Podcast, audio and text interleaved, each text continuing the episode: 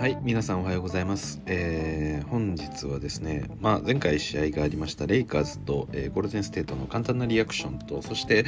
あの、まあ、今日あったニュースなんかも簡単にお伝えできればと思います、えー本日収録しているのは10月の14日です。はい。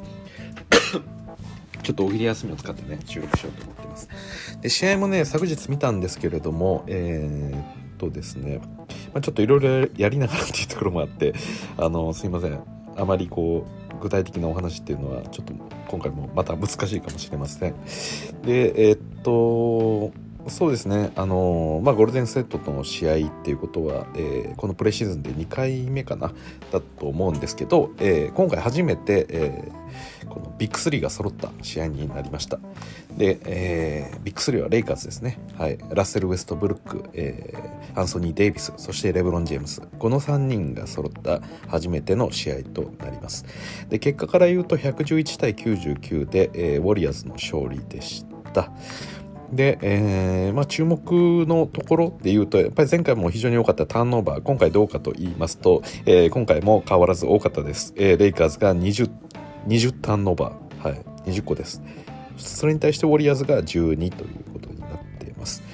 でまあウォリアーズが勝利したって言ったんですけれどもえっとこの試合はですねステフ・カリーが出ていなかったのでまあ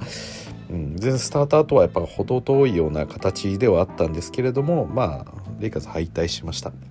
でまあもちろん第4クォーターとか、えーまあ、このプレシーズンなんでこうガベージタイムみたいなのに、えー早くに入ってしまうんで、まあ、負けるってことはあるんですけれども、まあ、それを除いたとしても、えー割とこうなんでしょう。まあウォリアーズがリードする展開があったりレイカーズがリードする展開があったりということでまだねちょっとあのレイカーズの方、えーまあいろいろとフィットが良くなったとはこう言い切れないところも、えありました。えまあ、特徴として一つあるのは、えーまあ、ファストブレイクポイントがですねレイカーズが10得点、えゴールデンステートが4得点とありましたで、まあ、試合の中で、あのーまあ、見ていって何でしょうかねまだこううまくいってない部分っていうのもやっぱり多くあって、まあ、今ちょっとトランジションのお話をしてファストブレイク、えーゴールデンステート4得点という話であったんですけれどもまあなんでしょうかね。やっぱりディフェンスの戻りの遅さっていうのは少しありますよね。これは前の試合からも、えー今回のレイカーズ体制になってから言え,、まあ、言えることなんですけどやっぱりあのレブロン AD を中心に据えつつも、えーまあ、彼らが比較的こうなんでしょうかね自分の役割にこう集中するっていうところもあるんでやはりこうカルーソだったりクズマだったり、えーまあ、今回も出ていってしまった、まあ、シュルダーだったりも含めて、まあ、彼らが足を使って、まあ、トランジションをまあ、オフェンスにおいてもディフェンスにおいてもこう支えていた部分っていうのは非常に多かったと。はい、でそれはまあトランジションだけではないんですけれども全般的にやっぱりこうちょっと、えーローテーションが遅かったりですとかあの、まあ、足でこうカバーしてくれてた部分っていうのがいろいろと漏れてきてるのかなっていう印象はあります。はい、でそうですね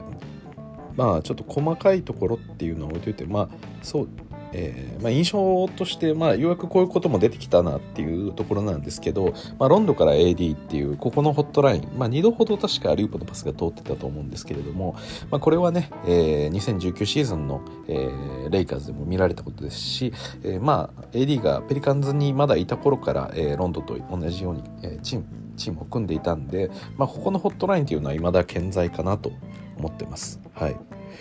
なんでまあ正直なところそういう戦い方、まあ、AD でぶつけるレブロンでぶつけるみたいなことをやっていけば、まあ、ある程度の得点は取れるんでしょうけど、まあ、それだけでもやっぱいけないよねっていうのが優勝を目指すチームであると思うんで、うんまあ、その辺りを、まあ、これから、えー作っていくのかなと思います。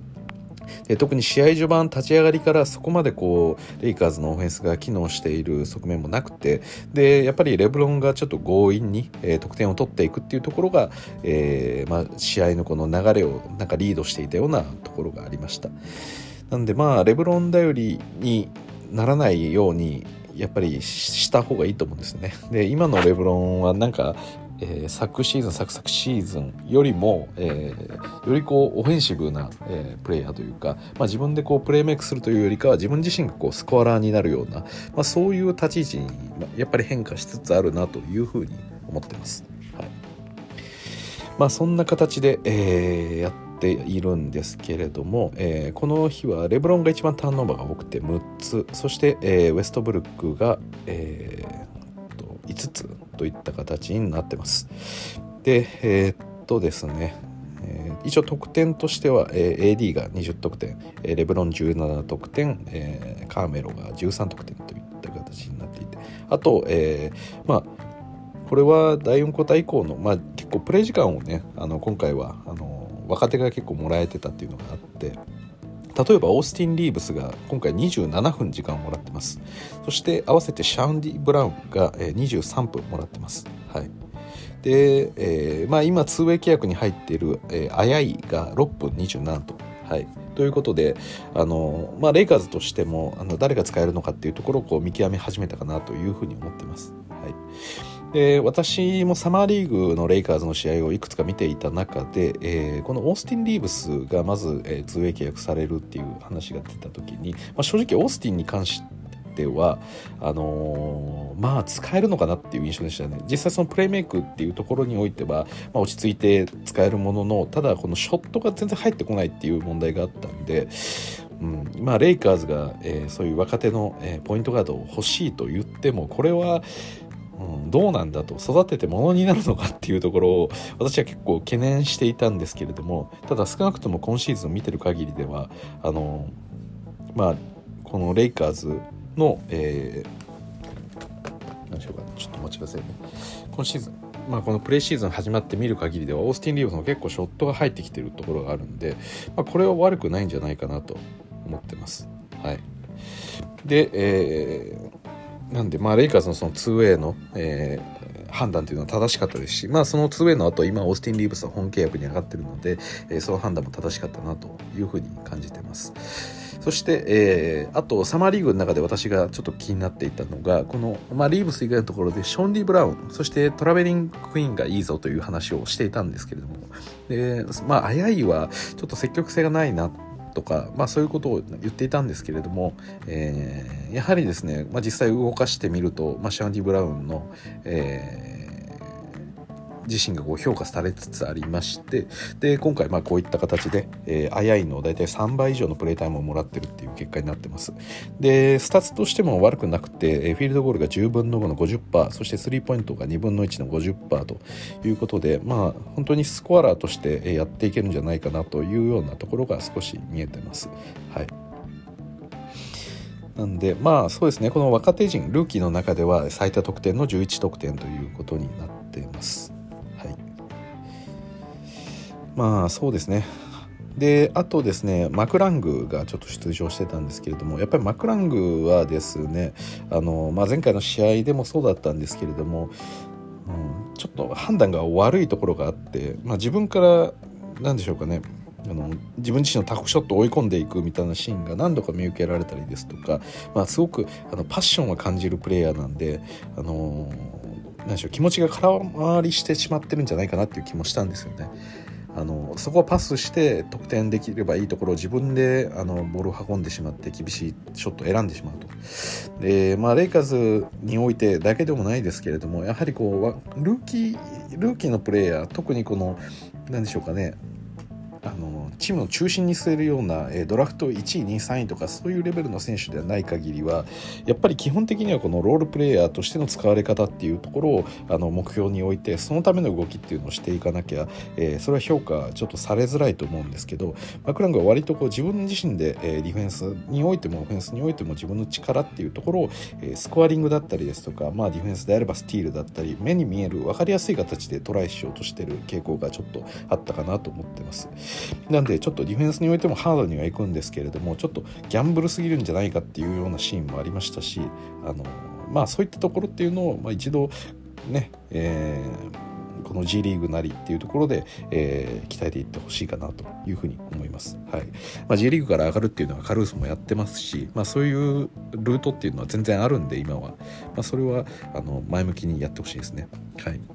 でそのマクラングが、えー、2分26秒の出場だったんですけれども、えー、レイカーズからウェーブされたという情報が出てきました。ということで、えー、まあそうですね、まあ、さっき言ったようにこの、えーまあ、G リーグ内で、えやっていってほしいなと。やっていく形になるのかなというふうに思ってます。であとですね、え、っとその代わりにレイカーズがえー、っと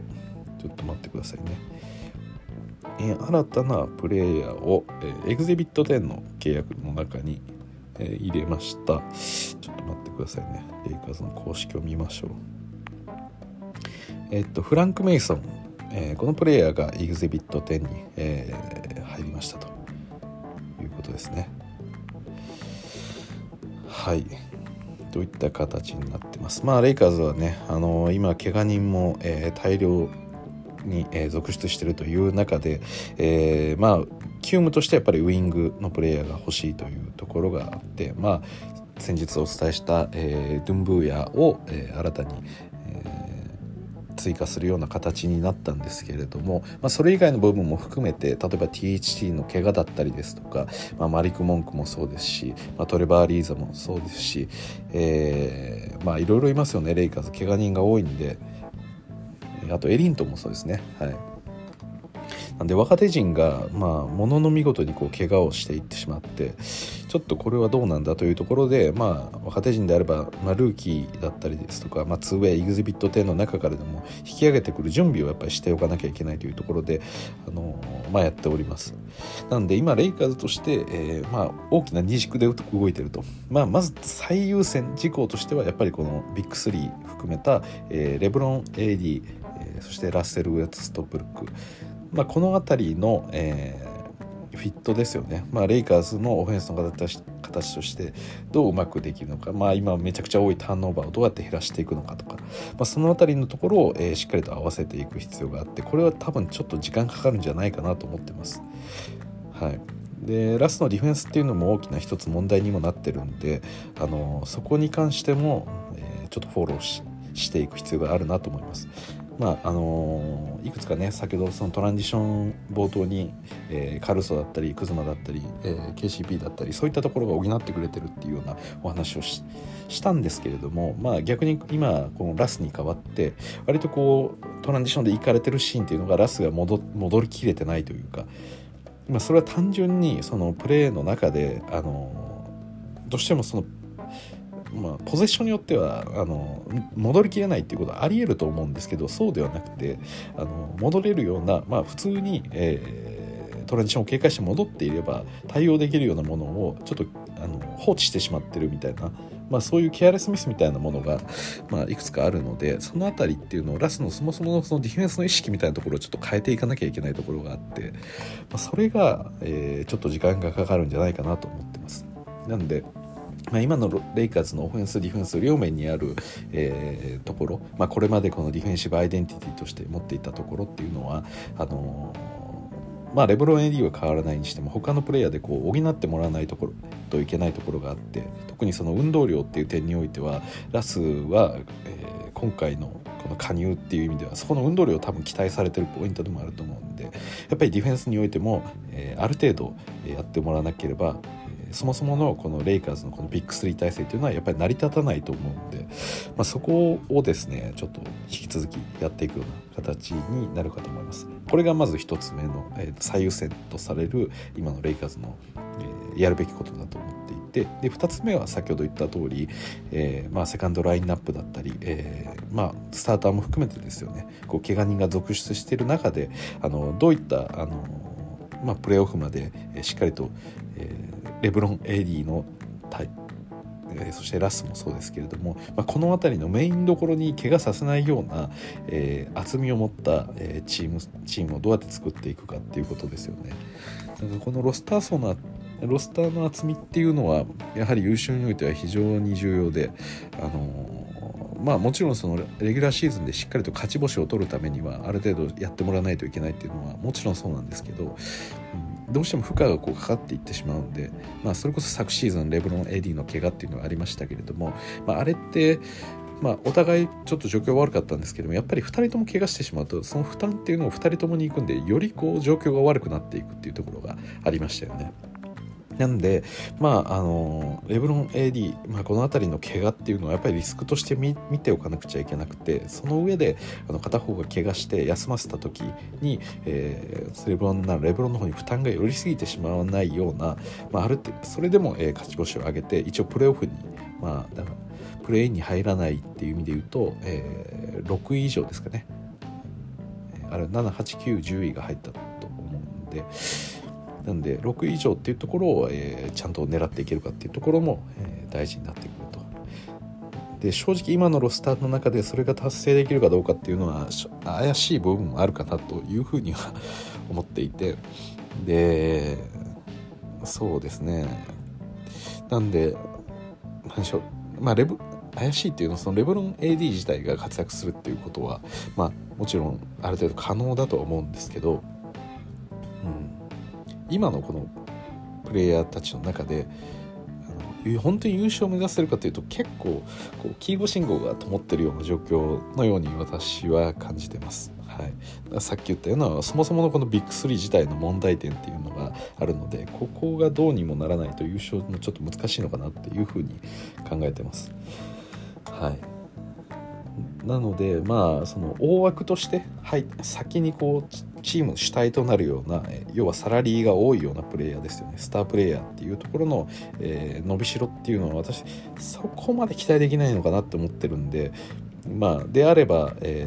ー、この周りのロールプレイヤーのクオリティを上げていくことによってチーム全体の、えー、力を底上げしていくというところですよね。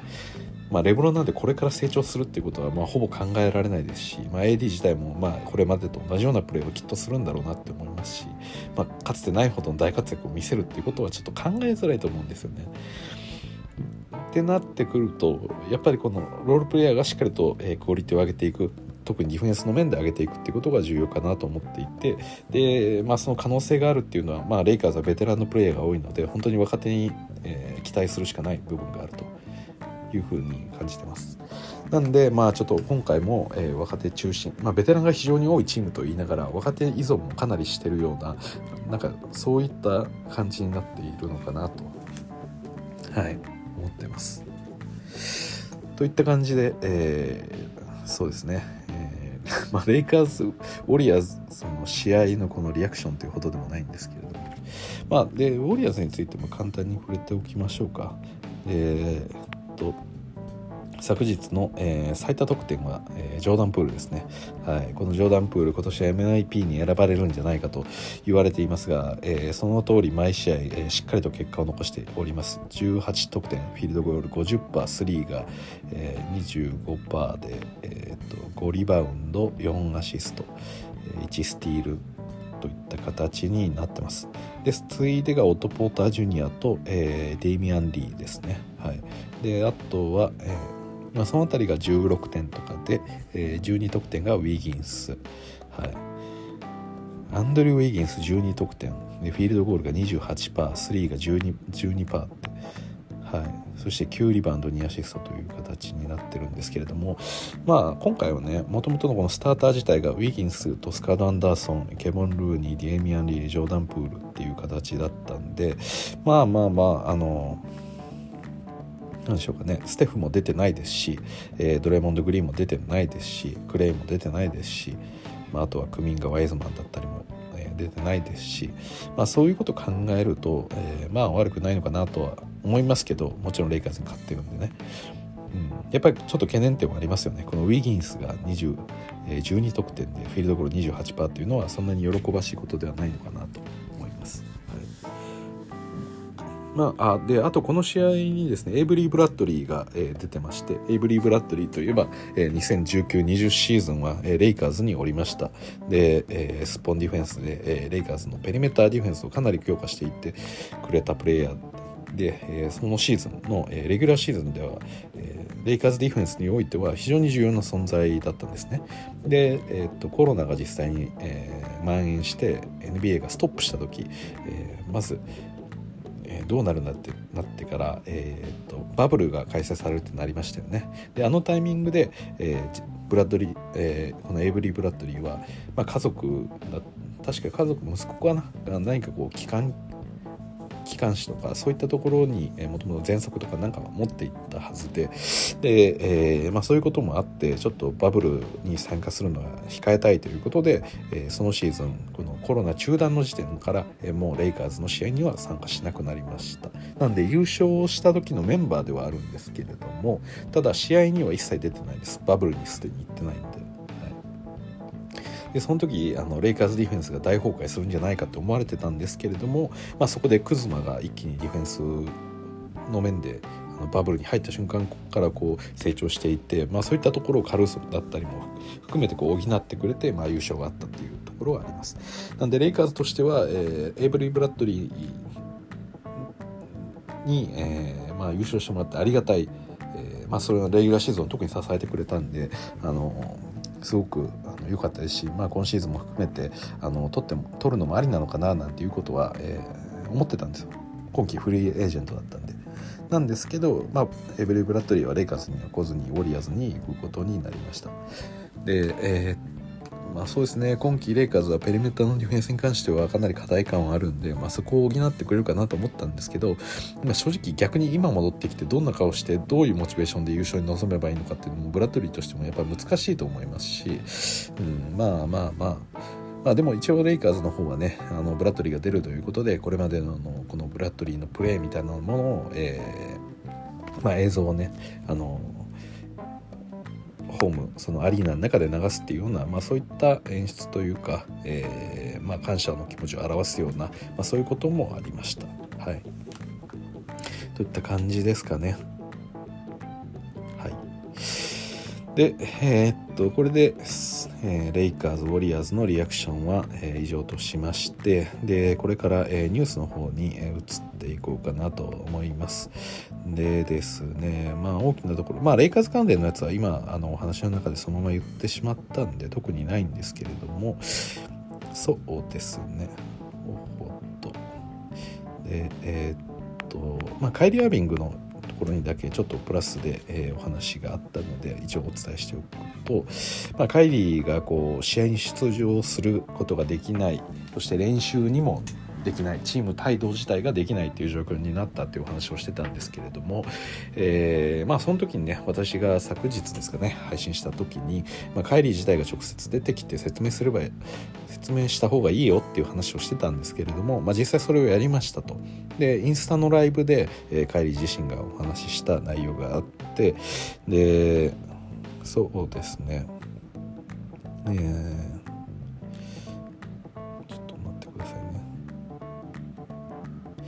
まあやっぱりあの言っていたことっていうのは、まあ、以前報道されていたことと同じでやっぱりカイリ・アビングは、えー、この、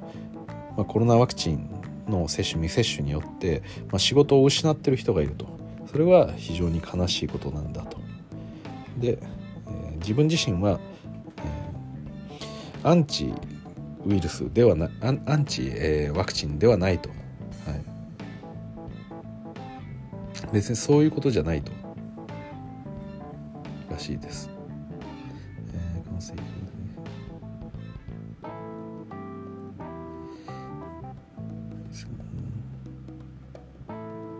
自分自身は誰も傷つけてないし自分は別に何の犯罪も犯してないと、はい、まあいろいろとこう叩かれては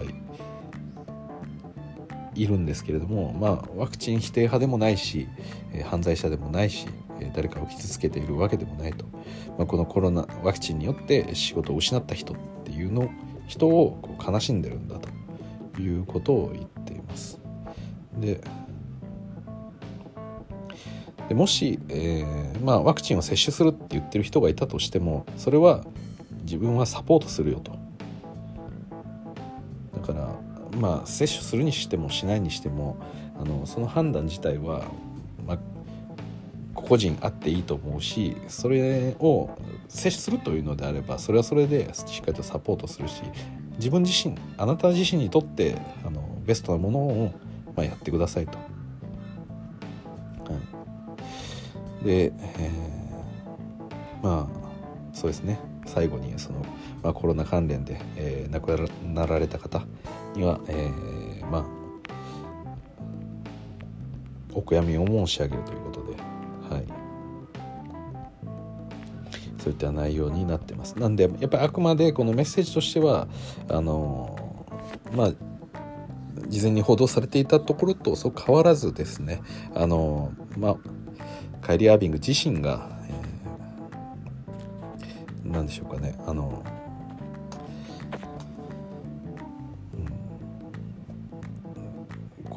熱に対してどうこうとかそういう話ではなくて、はい。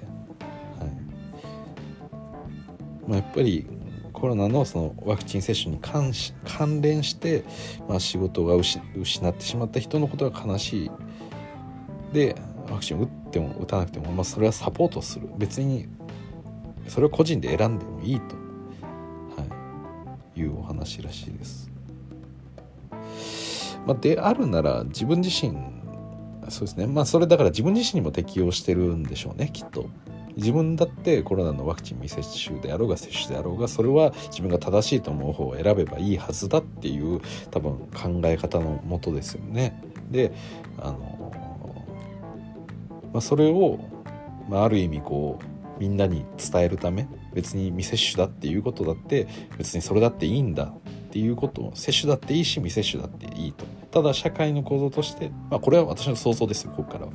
今の社会の要請としては、えー、ワクチン接種はもう義務ですっていうような状況になりつつあるのでそこへのまあ一つアンチテーゼとして自分自身が打たないっていうことを決断しているのかもしれません。はい、でなんかこれ私さっきからっていうか前回の配信からもそうですけどまあカイリーが打たないっていうふうに話してる打ってないっていうふう前提で話してるんですけれどもなんかこれもどうやら打ってないっていう確証があるわけではなくて打ったか打ってないか言わないっていうものみたいです。なんか地上波の放送日本の地上波の放送でもそのカイリー・アービングのニュースが流れていて、まあ、そういう言い方をしていたんでもしかしたらもうすでに打ってるかもしれないんですけどあのそれを証明書を提出するようなそういうことをやらないと。あくまで別に自分が打ったか打ってないかならどっちでもいいだろうと。それをあの示さないことによってあのコロナワクチンの、まあ、接種未接種っていうところで、えー、何かが判断されるっていう、えー、この構造自体をへのこのアンチテーゼみたいなところがあるんでしょうかね。はい。まあ、ただあのー、そうですね。まあいろんなあの示し方っていうのがなんかあるかなとは思うんで。まあ、例えばこれカイリーがねこの今回、まあ、ネッツに参加してで、えー、そのプレイしていく中で、まあ、そのインタビューの都度そういったことを言っていくっていうことでも別にいいとは思うんですよね。うん、ただなんかそのそもそもが結構このと今の世の中の時流とは合わないなんか無理筋のような感じはありますよね。だからこそ声を上げてるんでしょうけれども、コロナワクチンを打った打たないをうやむやにした中で社会を、まあこの経済を生活を、まあ、今まで通りもしくはそれ以上に前進させていこうってなるとやはりこう、まあ、パンデミックの前のことと同じことをするわけなんで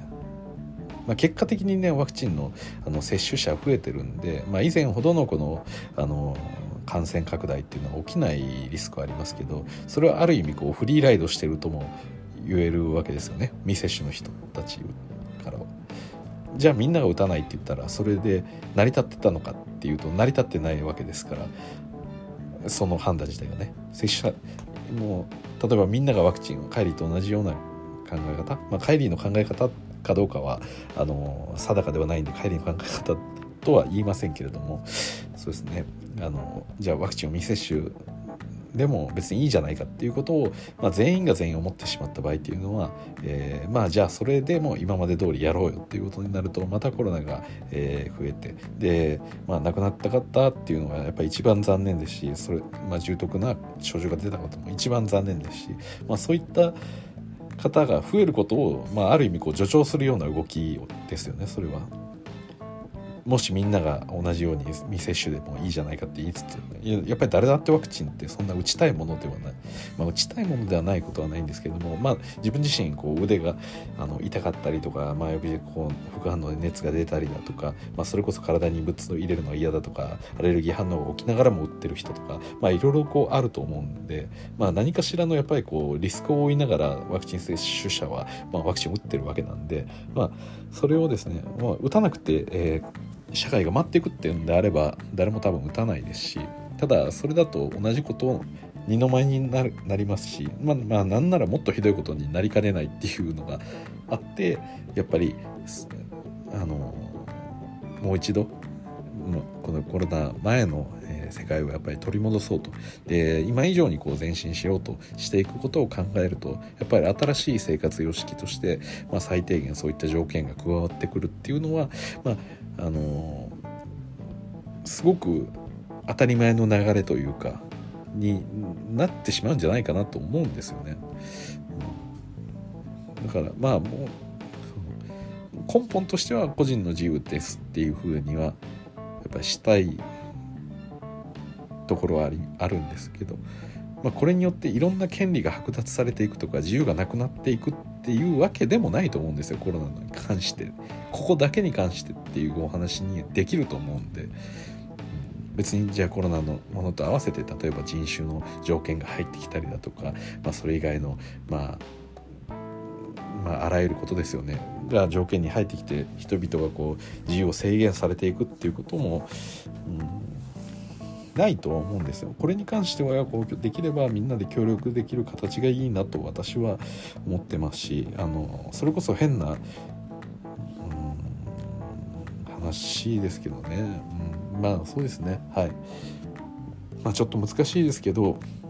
まあ、カイリー・アービング自体こんな形になってしまうともう他のチームにも行けなくなっちゃうんでうん少なくともこのパブリックに出てる人間はそういう立場はやっぱ取れないと思うんですよね。このワクチンを打たないみたいなところっていうのは。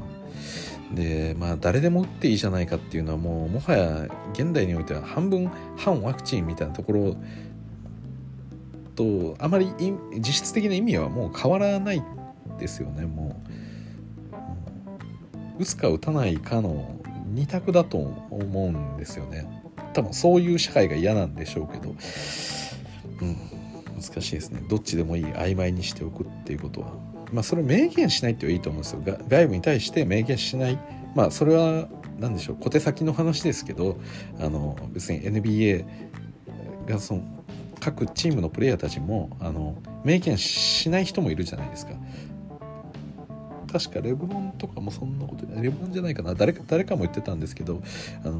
チームの広報としてはこのチームは全員ワクチンの接種完了してるって言いながらも個人にインタビューされるといやそれは言わないでおくよっていう姿勢をとっている人もいるんですよね。うんまあ、これはもう欺瞞といえば欺瞞なのかもしれないですけど、まあ、そういう形で、えー、まあ自分自身のこの考え社会にとって必要なもの自分が仕事をする上で社外で生きていく上で必要なものだからやってるけど考え方としては別に全てにイエスと言ってるわけじゃないっていうことを姿勢その姿勢を示すために、まあ、そういうことを言うっていうのも一つ選択肢としてありなのかなと思うんで、まあ、カイリーにも、まあ、そういう形で何かしらこう落としどころを見つけてほしいなと思いますね。でこれがあって以降あのハーデンもカイリーとは会話していないようで、まあ、よりこうなんでしょうかね。難しくなっていく状況もあるのかなと思うんで。まあちょっと今のうちにね早い段階でこうネッツのメンバーとか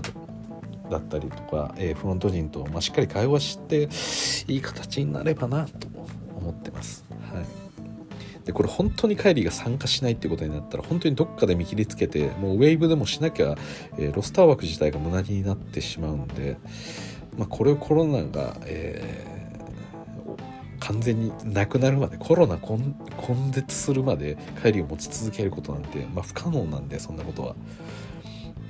うん、だからこれって今年来年だけの話じゃないと思うんですよね。もうキャリアに関わってくる話だと思うんでちょっとね何かしらこう、うん、ちょっと対応をお願いしたいところではありますよねやっぱりカイリーみたいな存在を失ってしまうというのは NBA にとっても、うん、大きな損失になると思うんで。はいといったところで、えー、今日は、えー、レイカーズとゴールデンステートの、えー、リアクションそして本日の帰りニュースといった形になりました。でまたですねあの試合の方を見ていくんですけれども、えー、っといよいよですねまあ1週間をこう切ったということで、えー、1週間切ったっていうのはもちろん開幕までですよね。なんでまあ本当にそれぞれのチームがこう調子を上げてくるのか、えー、まあもしくはですねまあ、えー、エース級のプレイヤーを休ませていくのかっていう感じにはなっていくと思います。少なくともレイカーズはね次のサクラメントキングス戦でも、えー、このビッグ3は出る予定のようです。はい、まあ、どんだけ試合してもねもう間に合わないですからレギュラーシーズン序盤も先ほど言ったような THT だったりマリック・モンクだったりその辺りの、えー、若手プレイヤーも多分間に合わないんでまあ、ちょっと序盤は結構荒れる試合も多いかと思いますが、えー、見ていきたいと思います。ということでここまでお聴きいただきありがとうございました。それじゃあまた。